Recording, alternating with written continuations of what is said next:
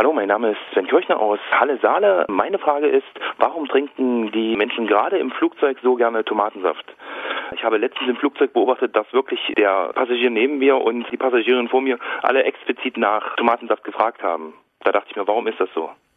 Gabor.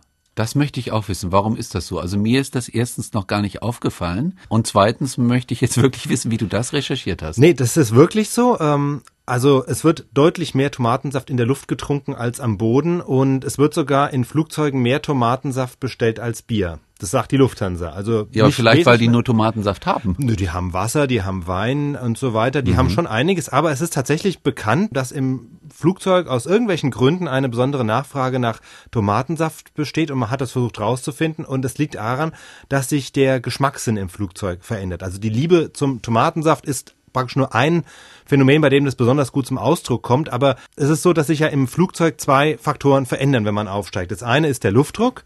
Ja, es ist zwar nicht so, dass wenn man in 10.000 Metern Höhe fliegt, dass dort so dünne Luft ist wie im Gebirge in 10.000 Metern Höhe wäre. So hoch ist ja kein Berg. Also das würden wir gar nicht aushalten. Aber der Luftdruck ist schon deutlich niedriger, entspricht etwa dem von der Meereshöhe von zwei, zweieinhalbtausend Metern. Also Luftdruck ist niedriger und die Luftfeuchtigkeit im Flugzeug ist sehr gering. Es ist ja sehr trockene Luft, haben manche Leute auch Probleme damit. Also empfindliche Leute spüren das an den Schleimhäuten, diese trockene Luft. Und diese beiden Faktoren verändern tatsächlich das Geschmacksempfinden.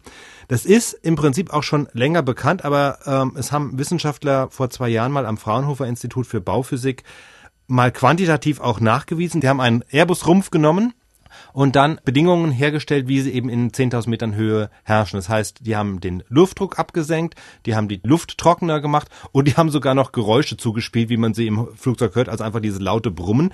Und dann haben sie mit Testpersonen Geschmackstests durchgeführt. Und das Ergebnis war, die Empfindlichkeit für Salz ist im Flugzeug deutlich niedriger. Das heißt, man muss zum Beispiel Speisen viel kräftiger salzen und würzen, damit sie so schmecken, wie man es gewohnt ist. Auch Süßes schmeckt im Flugzeug nicht ganz so süß, wie wenn man es am Boden essen würde.